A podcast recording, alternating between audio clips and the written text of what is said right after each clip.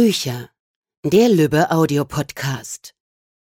Guten Tag, liebe Hörerinnen und Hörer. Mein Name ist Kerstin Kaiser. Ich bin Programmleiterin bei Lübbe Audio und die Regisseurin aller Dan Brown Hörbücher. Und ich sitze hier mit Wolfgang Pampe. Sie sind ausgebildeter Schauspieler. Sie haben ihren, Ihre Ausbildung an der Hans Otto in Leipzig absolviert und äh, danach haben Sie in den verschiedenen Produktionen mitgewirkt, unter anderem am Theater. Wie kamen Sie überhaupt dazu, Hörbücher zu sprechen? Ja, erstmal grüß Gott, alle zusammen. Äh, ja, wie kam ich dazu? Irgendwie hat es mal angefangen. Äh, ich nehme an, die Frau Kaiser hat mich irgendwo aufgetrieben, hat irgendetwas, irgendwelches Material über mich gefunden und hat gedacht, muss mal schauen, ob das mit dem geht. Und ich erinnere mich auch beim ersten Hörbuch, was wir zusammen aufgenommen haben, haben wir sozusagen eine Probeviertelstunde gehabt. Da war noch gar nichts klar. Und dann haben wir uns aber relativ schnell zusammengefunden. Ja, das erste Hörbuch, das wir gemeinsam produziert haben, war Illuminati. Ja, ja. Lang ist es her. Oh ja. Hat es sich, hat sich denn seit der, ähm, seit diesem ersten Hörbuch äh, viel verändert an der Arbeit? Nicht im Wesentlichen. Die Orte, wo wir aufnehmen, haben sich verändert und so einiges rundherum, aber im Prinzip ist die Arbeit dieselbe geblieben. Ja, wir haben in den verschiedensten Orten aufgenommen. Ja, Einsam, ja. in Breckerfeld, äh, in Köln. In Berlin. In Berlin ja. und jetzt in Wien. Ja. Was macht Ihnen denn besonders viel Spaß daran, ähm, Hörbücher zu sprechen? Äh, naja, man, man ist sozusagen mit sich allein und dem Roman und der Romanvorlage und man kann in seinem Kopf ein Hörspiel entstehen lassen. Ich bin eigentlich als ein Leser von Texten nicht so erpicht darauf, Stimmen nachzuahmen und so verschiedene Stimmen einfließen zu lassen, aber bei dem ersten Buch von Dan Brown hat sich das anbieten, hat sich das angeboten, weil es stand dann nicht da, sagte der und der und so weiter. Und man wusste als Zuhörer dann gar nicht, wer spricht und so, dass ich verschiedene äh, Färbungen erfinden musste, um, um dem Hörer überhaupt begreiflich zu machen, wer spricht. Und das ist dann eben zum Schluss so geblieben.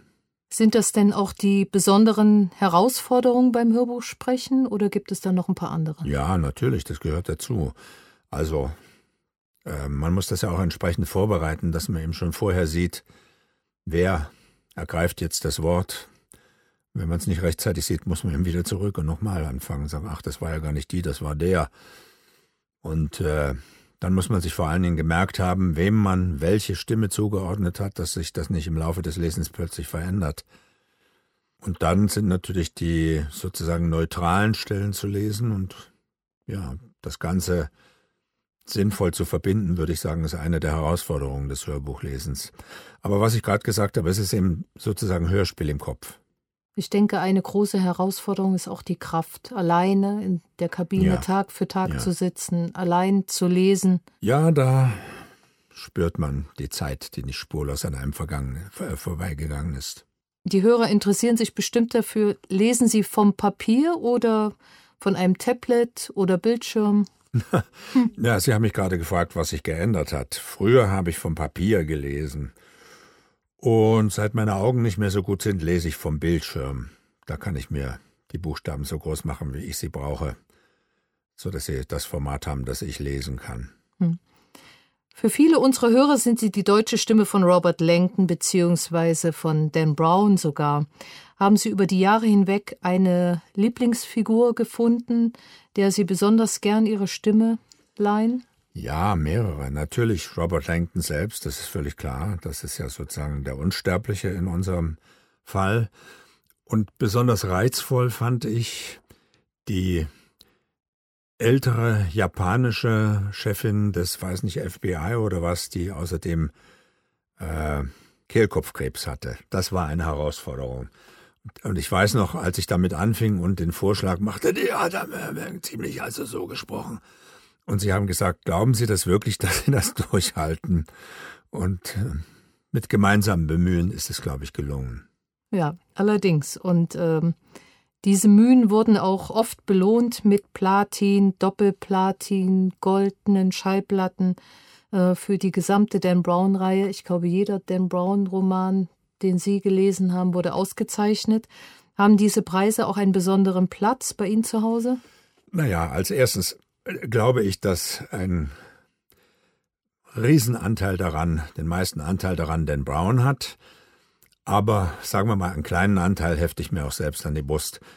Und so würde ich am liebsten mit diesen ganzen goldenen und platinenen CDs an mich geheftet auf der Straße herumlaufen und sagen, schaut Leute, schaut, was ich alles für schöne Sachen habe. Aber nein, sie hängen bei mir zu Hause in meinem kleinen Home-Studio, was ich habe. Und da hängen die entsprechenden Auszeichnungen und da schöpfe ich Mut, wenn ich am Verzweifeln bin, weil mir gerade mal wieder was nicht gelingt und sage, na ja, es muss ja doch gehen.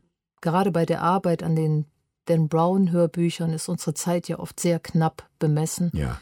weil wir das Manuskript nur sehr kurze Zeit vorher haben.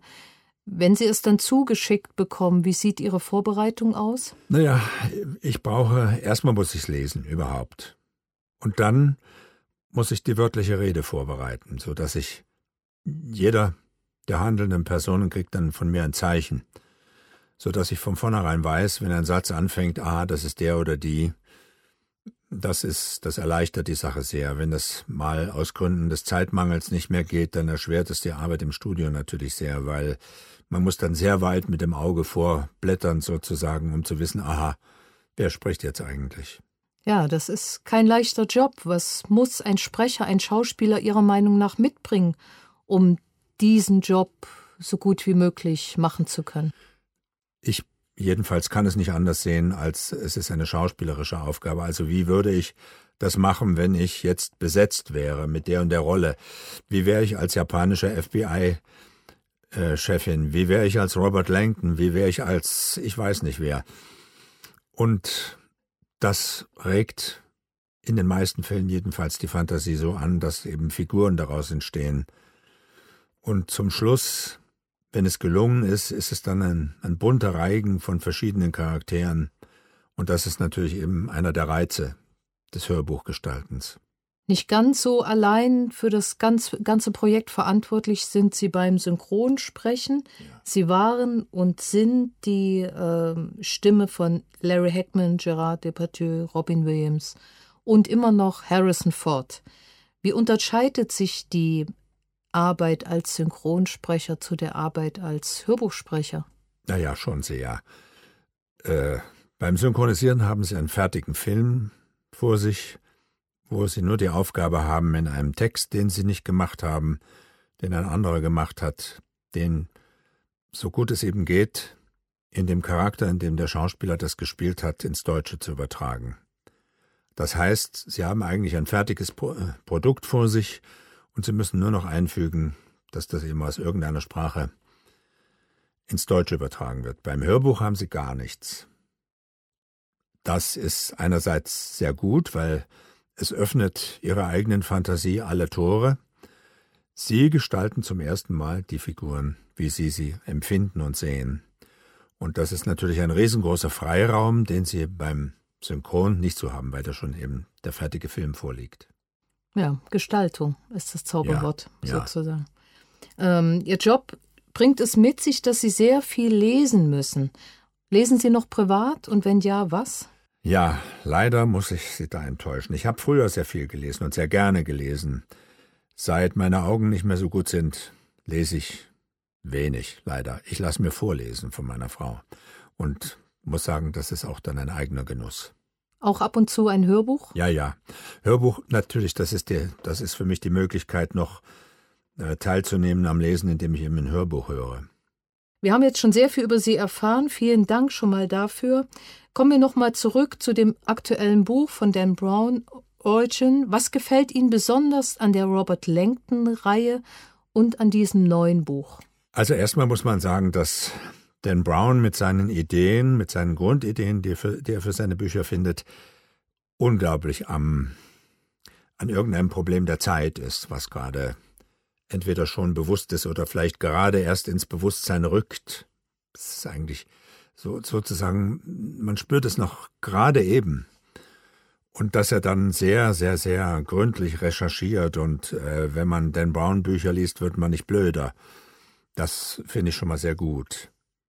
Ähm, Robert Langton ist schlicht und einfach cool. Der ist jetzt schon so viele Jahre auf der Welt und altert nicht, wirkt immer gut auf Frauen. Schafft es immer zu überleben in allen heiklen Situationen und einiges davon wünschte man sich für sich selber, also molto sympathico. Aber wünscht man nicht Robert Langton auch mal eine Frau? ja, da müssen Sie Dan Brown fragen. Äh, ich glaube, zwischen den Zeilen ist angedeutet, dass es das auch schon gab. Aber natürlich kann man Robert Langton nicht auf ewig und alle Zeiten vergeben, weil dann wäre wär er ja für alle Leserinnen sozusagen außer Gefecht gesetzt. Robert Langton ist sozusagen der Traummann, den man sich ebenso vorstellen kann. Und dann kann er eben nicht schon vergeben sein an eine Frau fest. Ja, er wäre weg vom Markt. Richtig, ja. Vielen lieben Dank. Würden Sie uns vielleicht jetzt noch eine Stelle aus dem Buch vorlesen? Äh, ja, sehr gerne. Prolog Während die historische Zahnradbahn sich den steilen Hang hinaufkrallte, blickte Edmund Kirsch auf die Bergspitze über ihm. Hineingebaut in die Flanke einer senkrecht aufragenden Klippe schien das weitläufige Klostergebäude über dem Abgrund zu schweben. Dieser Zufluchtsort hatte die glühende Sonne Kataloniens und die Unbilden der Geschichte nun schon seit mehr als 400 Jahren überdauert, ohne je von seiner Bestimmung abzukommen, seine Bewohner vor der modernen Welt abzuschotten. Und ausgerechnet Sie sind die Ersten, die nun die Wahrheit erfahren. Kirsch fragte sich, wie sie reagieren würden. Schließlich waren die gefährlichsten Männer immer Männer des Glaubens gewesen. Als die Zahnradbahn ihren höchsten Punkt erreichte, erblickte er auf dem Bahnsteig eine einsame Gestalt. Der Mann trug ein weißes Rochett zur violetten Soutane. Bischof Antonio Valdespino war in Spanien eine Berühmtheit. Der Freund und Ratgeber des Königshauses galt als einer der einflussreichsten Fürsprecher katholischer Werte und einer fortschrittsfeindlichen politischen Grundhaltung. Edmund Kirsch, nehme ich an, sagte der Bischof, als Kirsch aus dem Waggon stieg. Es kommt nicht oft vor, dass wir von Männern der Wissenschaft konsultiert werden, erst recht nicht von jemandem, der so bekannt ist wie Sie. Waldespino führte Kirsch über den Bahnsteig, während der kalte Wind aus den Bergen an seiner Sotane zerrte. Ich muss gestehen, fuhr er fort, Sie sehen anders aus, als ich mir vorgestellt hätte. Er beäugte missbilligend den maßgeschneiderten Ketonanzug seines Besuchers und die exquisiten Straußenlederschuhe von Barker. Obwohl ich mir die Liste ihrer Errungenschaften angeschaut habe, fuhr Waldespino fort, weiß ich immer noch nicht, was genau sie eigentlich tun. Ich bin Fachmann für Spieltheorie und computerbasierte Modellrechnungen. Sie programmieren diese Computerspiele für Kinder? Kirsch wusste, dass der Bischof Unwissenheit vortäuschte, um rückständig zu erscheinen. Nein, Exzellenz, vereinfacht ausgedrückt ist die Spieltheorie ein Gebiet der Mathematik, bei dem bestimmte Muster untersucht werden, um Vorhersagen für die Zukunft treffen zu können. Valdespino schmunzelte. Ja, man nennt sie einen Propheten, stellen Sie sich vor. Er deutete nach vorn. Die anderen erwarten uns. Kirsch betrachtete das Gebäude, auf das sie zuhielten eine gewaltige Zitadelle aus grauem Stein unmittelbar am Rand einer steilen Klippe. Er hatte hier um eine Audienz bei drei prominenten Religionsführern gebeten, die einer soeben zu Ende gegangenen Konferenz beigewohnt hatten. Das Parlament der Weltreligionen. Seit 1893 hatten sich hunderte spirituelle Führer aus fast 30 Religionsgemeinschaften alle paar Jahre an verschiedenen Orten eingefunden um eine Woche in interreligiösem Dialog zu verbringen. Das selbsternannte Ziel dieses Parlaments bestand darin, die Gemeinsamkeiten aller Religionen zu preisen. Ein nobles Unterfangen, dachte Kirsch, aber eine bedeutungslose Suche nach zufälligen Zusammenhängen und Übereinstimmungen in einer unübersehbaren Fülle historischer Aufzeichnungen, Prosatexten, Fabeln und Mythen. Kirschs Motivation, um dieses Treffen zu bitten, entsprang seinem Wunsch, einer ethischen Verpflichtung nachzukommen. Zugleich aber war er sich darüber im Klaren, dass sein Besuch von einer kräftigen Dosis Selbstsucht befeuert wurde. Er war begierig auf die Genugtuung, diesen selbstgefälligen Klerikern gegenüber zu sitzen und ihnen ihren unmittelbar bevorstehenden Niedergang vorherzusagen. Der Wind frischte weiter auf, als sie das uralte steinerne Gemäuer auf dem höchsten Punkt des Berges erreichten. Im Halbdunkel des Eingangsbereichs war die Luft schwer vom Duft nach Weihrauch. Die beiden Männer schritten durch ein dunkles Labyrinth aus Gängen. Schließlich erreichten sie eine kleine Holztür. Der Bischof öffnete sie und duckte sich durch den Eingang. Unsicher folgte Kirsch ihm über die Schwelle. Er fand sich in einem rechteckigen Saal wieder, an dessen hohen Wänden sich Bücherregale reihten, die vollgestellt waren mit antiken Folianten. Voll ehrfürchtigem Staunen machte Kirsch sich bewusst, wo er sich befand. In der legendären Bibliothek von Montserrat. Nicht zu fassen, dass man ihm Zutritt gewährt hat. Sie hatten um Diskretion gebeten, sagte Bischof Valdespino. Nun, dies hier ist unser abgeschiedenster Raum. Kirsch folgte Valdespino zu einem Holztisch, an dem zwei alte Männer saßen. Der Mann zur Linken, ein Greis mit verfilztem weißem Bart und müden Augen, wirkte erschöpft. Er trug einen zerknitterten schwarzen Anzug und einen Fedora. Das ist Rabbi Jehuda Kövesch, stellte der Bischof ihn vor, ein bekannter jüdischer Philosoph. Kirsch schüttelte dem Rabbi höflich die Hand. Es ist mir ein Vergnügen, Sie kennenzulernen, sagte er. Ich habe einige Ihrer Bücher über die Kabbala gelesen. Ich kann nicht behaupten, sie in vollem Umfang verstanden zu haben, aber ich habe sie trotzdem gelesen. Kölwisch nickte liebenswürdig. Und hier haben wir den hochangesehenen Allah Alama Sayed Al-Fadl. Bischof Valdespino deutete auf den zweiten Mann. Der Angesprochene, in einem weißen Torb gekleidet, erhob sich und lächelte freundlich. Sein gutmütiges Gesicht wollte so gar nicht zu seinen durchdringenden Augen passen. Ich habe Ihre Vorhersagen über die Zukunft der Menschheit gelesen, Mr. Kirsch, sagte er. Ich kann nicht behaupten, dass ich mit Ihren Schlussfolgerungen in vollem Umfang einverstanden bin, aber ich habe sie trotzdem gelesen. Kirsch lächelte liebenswürdig und schüttelte die dargebotene Hand.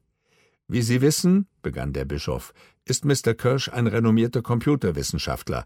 Für viele ist er ein Hohepriester der modernen Technologie. Darum hat mich seine Bitte, uns drei zu treffen, doch sehr verwundert. Valdespino nahm zwischen seinen beiden Kollegen Platz und blickte Kirsch erwartungsvoll an. Die drei Männer hatten sich ihm zugewandt, wie ein Richterkollegium. Kirsch ließ sich Zeit, um ihnen zu demonstrieren, dass sie keine Macht über ihn besaßen. Gemächlich trat er ans Fenster und schaute hinaus auf das atemberaubende Panorama. Vielen lieben Dank, Herr Pampel, dass Sie sich heute die Zeit genommen haben, uns ein paar Fragen zu beantworten. Darf ich noch fragen, welche Projekte in der nahen Zukunft anstehen? Projekte. Wenn das Wetter noch schön bleibt, würde ich gerne bei uns zu Hause ein bisschen am See liegen und den lieben Gott einen guten Mann sein lassen und äh, meine Rente mit Lust verjuxen. Dann viel Spaß dabei. Danke, danke. Herzlichen Dank nochmal. Das war's für heute von uns. Bis zum nächsten Mal beim Lübbe Audio Podcast.